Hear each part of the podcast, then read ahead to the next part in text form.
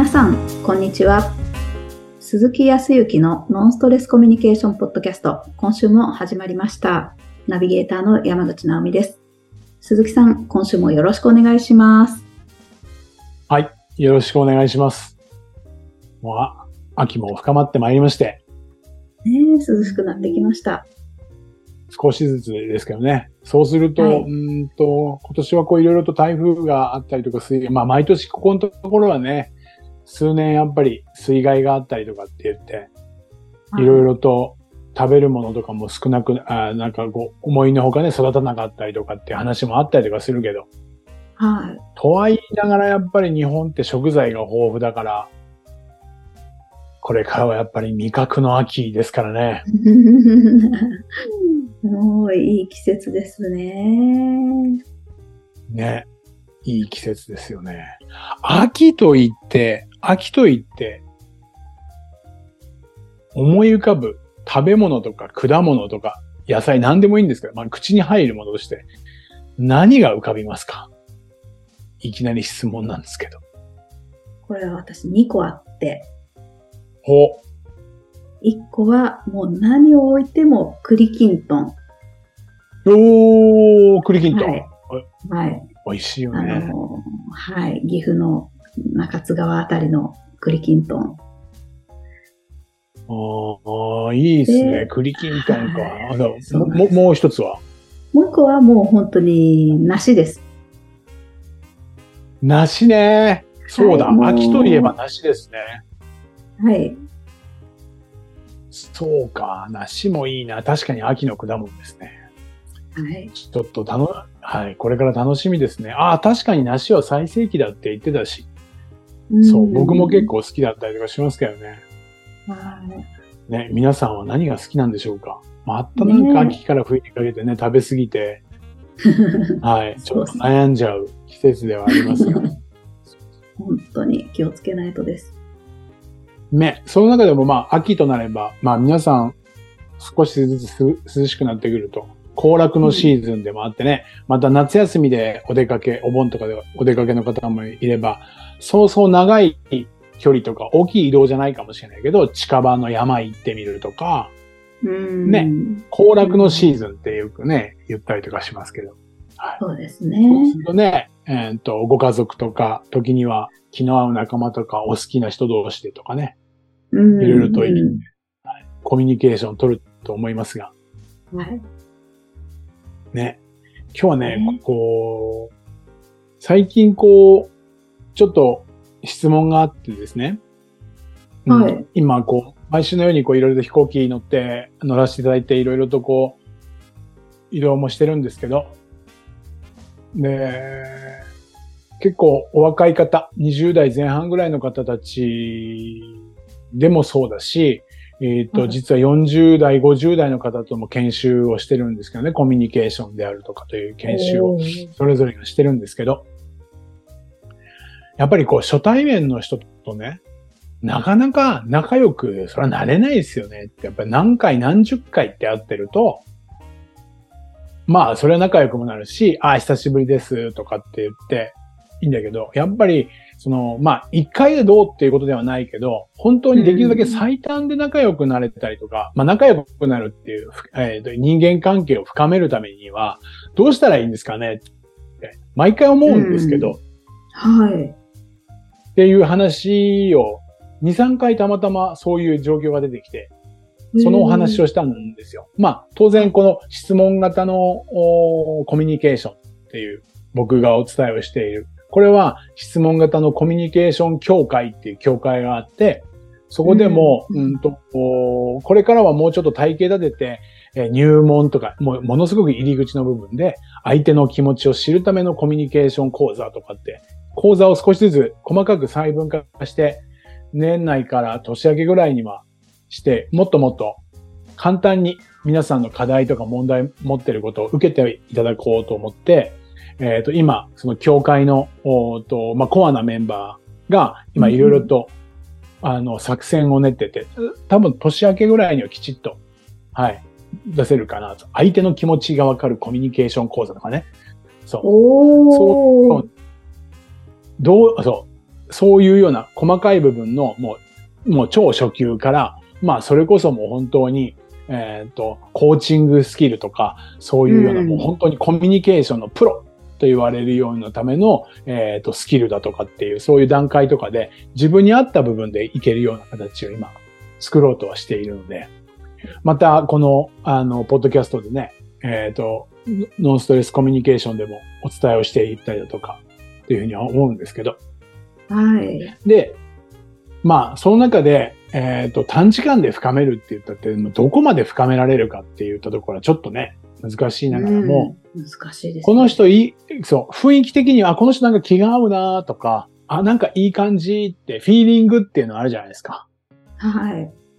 だけど、フィーリングはいいんだけど、なんか言葉とか、聞くこととか会話がたどたどしくて、なんか次に繋がらないっていう人たちもだから多いみたいなんですよ。ああ、うんうんうん。はい。よくわかります。そう。その時にどうしてったらいいんですかみたいなことがあって、はい。で、その方の普通、普段の会話を、をこう聞かせていただいてたの聞かせたで、どういうような会話をしてますかって言ったら、じゃあ僕を友達に変えて、えーどうあ知り合いとか、えーと初めて会った人でフィーリングが合うな、合いそうだなって思った人とどんな会話してますって言って、まあロールプレイングじゃないけど、はい、お二人ぐらいしたんですけど、うんうん。結論から、結論から言うとですね、おえっ、と、納得が早いっていうのが今日のお題ですわ。おー、納得が早いですか？うん。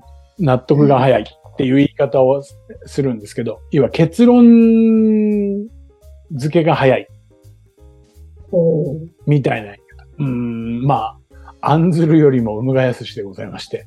まあ、そんな言葉今使う人もいないのか、わかんないけど。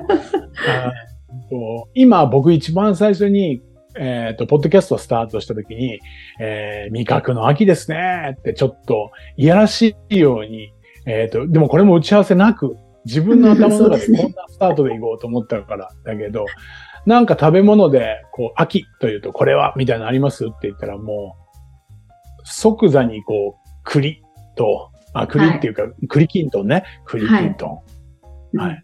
と、おーもう、えっ、と、ごめん、もう一つなんだっけ？なし、なしです。ああ、梨。梨。っていうことでですね。ああ、美味しいですよね。とか。ああ、いいですよね。僕も好きです。で、次に行っちゃって、もうそれって結論づいて、えっ、と、ナオミさんは、まあ一つうん、栗きんとんが好きっていうことで納得しましたよね。その事実は変わりないわけだから。うんうん。で、納得して結論づけたわけですね、僕はね。はい。だから深まらないんですね、関係性が。おお、もう、そこに伏線があったんですね。相手のことは、ナオミさんのことはこれで分かりました。栗きんとんが好き。梨が好き。っていうこと自体は分かったけど、関係性が深まらないのは、もう少し深く知らないから、それがつく深まらない。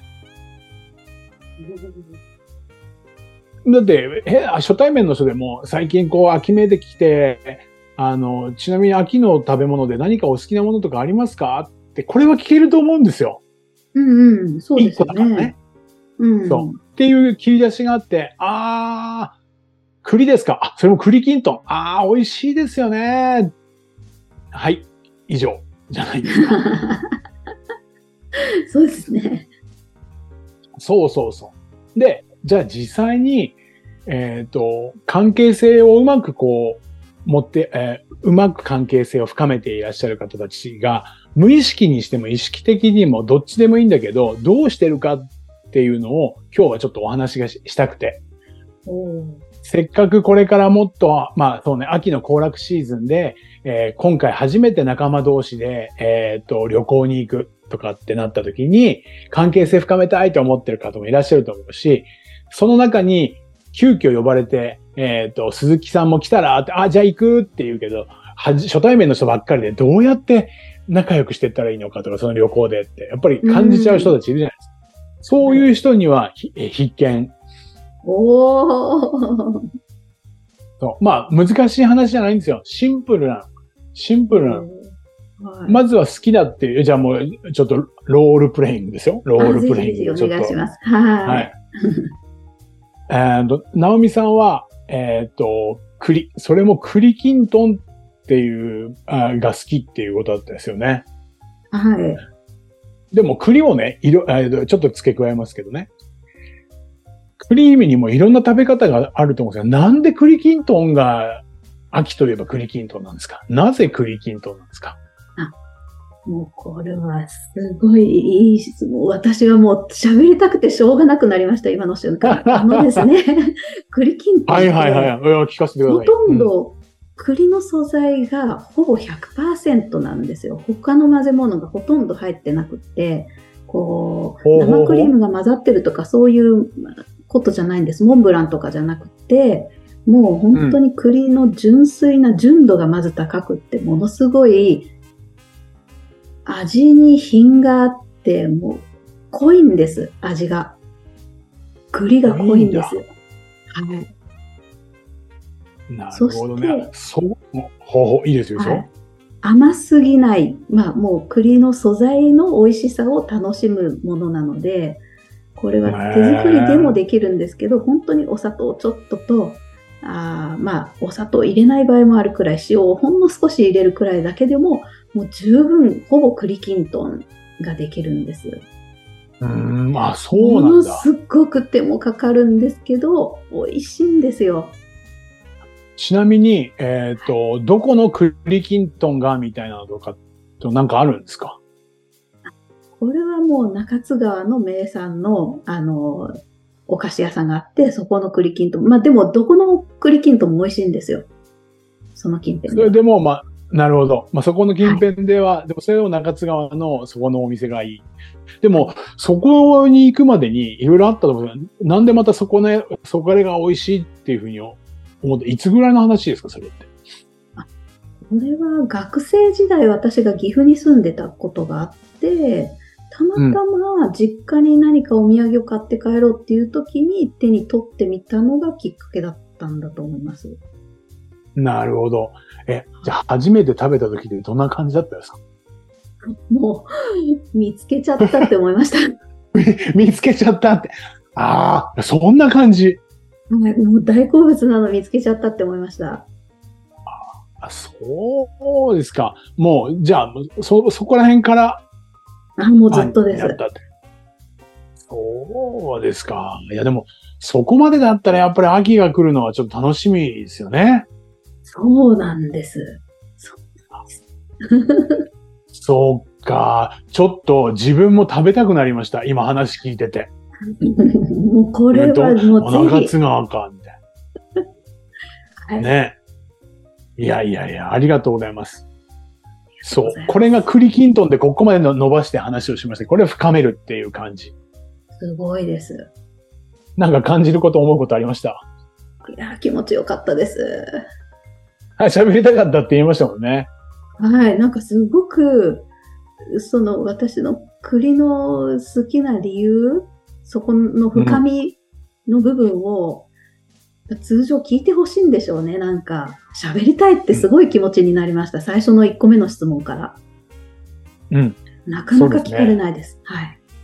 さらに僕は、あの、まあ、皆さんは、あの、今、あの、映像はないし、えっ、ー、と、ナオミさんの表情は見れないけど、今、その1個目の質問したら、スイッチが入ってね、目がね、ガーッとキラッとなったんですよ。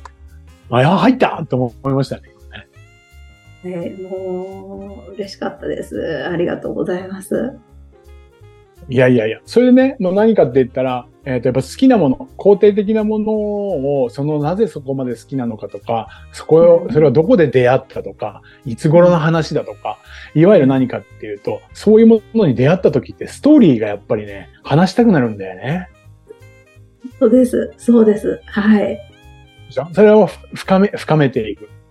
そうすると、うん、僕も最後には言ったけど、本当に思ってたのは、やばい、もう、あの、今度、そっちに行ったりとか、ちょっとネットで調べてどのぐらい美味しいのかって食べてみたいって思うし。はい。ね。もうこれだけで共通の、まあ僕はまだ食べたことがないけど、興味がある栗きんとん。で、食べてたことがあっても、ファン中のファンの栗きんとん。ある意味共通で、どっちも栗きんとんが食べたいって思ったわけじゃないですか。うん、はい。これでも関係性は一つ、ものすごく共通なものができましたよね。そうですね。はい。そう。これからま、もしかして、えっ、と、冬になったりとか、年が明けて、また、こう、そう、ナオミさんっていう人とたまたま会ったりとか、また何か異常にな時間ができたとなった時に、そういえば思い出したんですけど、あのー今年は栗きんとん食べたんですか？とかって聞いてみたりだとか、うんそう。逆に直美さんから、あの時に栗きんとんの話しましたよね、なんて話の時に、えで、食べました？鈴木さん。そういう風になるじゃないですか。そうですね。そうでしょ？そうするとまたこれで関係性が、い、やー、美味しかったですとなったら、もっともっとまた関係性が深まっているでしょ？はいこれが実は、えー、と同じように話を聞いていって、いわゆるまあキャッチボールであるとか、ボールの投げ合いをしてるんだけど、要は早く終わっちゃうんですよ。もっとそこから、なん、なぜそこにそれが好きなのかっていう理由、うんそれで具体的にどこら辺が美味しいって思ってるのか。あそれをいつぐらいに知ったのか。過去のー話から。うんうんみたいに、いくつかそれをこう深めていくキーワードが出てくるから、同じ、そう、栗でも、ね、それこそ、お茹で栗が好きな方もいらっしゃればね、はい。あともう中華街とかそういうところに行ったあのちいちゃいね、うん。ね。栗がうん。はい。が好きな人もいればね、栗と言ったらやっぱりモンブランですよね。いますよね。だけど、栗が好きなんです。あ、栗が好きなんですね。そっか。他にはって、もう全部横に展開しちゃうでしょだから聞き、そう、だから深まらないんです。好きなものは知っているけど、好きな理由とか、そう。そういったものを知っているって、やっぱり友達って、うん友達って相手のことを知っているとか、あ、あの子友達、だって私のこといろいろ知ってるもん、小学校から一緒だからっていう、そう知っていることの深みが関係性を良くするじゃないですか。ああ、なるほど。はい。なので、即席ではあるんだけど、一つの題材に対して、それを深めていくっていうことをすると、短時間で1回、2回でも、これだけ仲良くなる。相手ははもっと話したいって好意的に思ってくれるし、こっちももっと聞きたいって思うし、それが話したい、聞きたいっていう、これでどどんどんどんどん関係性は良くなっていく。そう。まあ、大体、そうね、食べ物の話で進めると皆さん分かりやすいんだよね。ああ、そうですよね。そう。一言で好きって言ったら、ああ、好きなんですねって、それは間違いない事実なんだけど、好きにもいろんな好きがある。そうですね。具体的にどこが好きか。うん。で、なんで好きなのかっていうのは、理由が他のところにもあるかもしれない。ああ、うんうんうん。そうですよね。理由は一つじゃなさそうですよね。そう。で、だから、うんうんカレー、カレーが好きっていう時は結構聞ける人たちは多いのよ。カレー好きですって言って、どこのカレーとか何のカレーとかって言って母親が作ったカレーとか、で、それはどういうものが入っていて、どんな感じのとか、うん、そうん自分から話していけばまだいいかもしれないけど、相手からはなかなか聞けないんだよね。いけないですね。そんなところがちょっとこれ秋深まっていきますのでね、何かどこかに、えっ、と、一緒に行かれるとか、急に誘われて何話していいかとかわからないんですって結構聞かれるんですよ。うんうんうんうん。だから行きたくないんですとか。ああ、そう、まあ、みちょっともったいないけど、わかる気がしますね。はい。はい。みんな、そこには行きたいし、一人で行くよりかはみんなと行きたいと思うんだけど、行ってもいいんだけど何話していいかわかんないんです。うーん。これね、聞いてらっしゃる方すごく多いと思うんです。は何も話さなくていいです。聞いてみたらいいんです。それも好きなものを。うーん。そうそれから。旅行に行ったら、どんなお土産を普段買いますか？私お土産いつも迷っちゃうんですけど、どんなお土産買うんですか？って言ったら、あのね、お菓子が多いかなってあお菓子ですか？あ、確かにね。え、でもどんなお菓子ですか？で私実はお菓子でも、あの、クッキーが好きで、えー、クッキーですか？クッキーのどんなところが好きなんですか？いや、実は、あの、サクサクしたところが。だからね、どちらかというとね、あの、薄べったいやつよりも、ちょっとね、あの、熱いやつが、ああ、熱いやつですね。もう、そこを深めていけばいいんですよ。なるほど。ような感じ。ちょっと秋が深まってきますんでね、会話も深めていただければというようなお話でございました。はい。早くに納得しないで、あ、クッキーが好きなんですね。あ、わかりましたで納得しないってことですね。納得を深いところでの納得に。そう。よく、うん、あの、言葉で言うとコミュニケーションとかいろいろ会話をしてる人は、やっぱりお客様との会話、営業とかでお客様の会話でもっと深掘りを深く掘っていって、で、深掘りなんていう言葉を知ってらっしゃる方も多いんだけど、実際にはね、深掘りではなくて、はい。浅くて広い掘り方をしてる。あ深く言う、質問してるっていう、数は打ってるけど、全然深まってないんで、うん、そういう方たちが多いです。だから車、あと、もう、もう一個じゃあ仮に言うと、今、あの、車の販売会社さんとかにも営業の研修に今行ってるんですけどね。はい。うんと、そうですね。えっ、ー、と、お客様、直美さんに、車、いろいろなこう性能とかついてますけど、えっ、ー、と、一番こう何か、これは優先的に、えっ、ー、と、最優先として、こういうものは充実させたいっていう話ありますかって僕が聞いたとするじゃないですか。そうした時に、はい、ああ、やっぱり事故とかが多いんで、安全装置、うんうん、ね、エアバッグとか、ね、安全装置ですねって言うと、多くの営業マンの人、あ、そうですよね。安全装置って大事ですよね。もうだ、これで終わるんですよ。あ、なるほど。うん、はい。でも、安全装置が欲しい、充実させたいっていう理由は、10人十色なんですよ。うん。え、ちなみになんでね、いろいろな性能の中でも安全装置って思われるんですか？って言ったら、いや、実は妻も一緒にで、えっ、ー、と、運転するんだけど、妻が、えっ、ー、と、あまり運転をしないペーパードライバーだから、そこがすごく気になってて、ああ、そうですか。でも優しいんですね。でもなんかそういったことって過去にあったんですか？ちょっとこの前も乗った時に、えっ、ー、と、コンビニの前で、えっ、と、うちの神さん、ちょっとブレーキとアクセル間違えそうになって、すごくヒヤッとしたんだよ。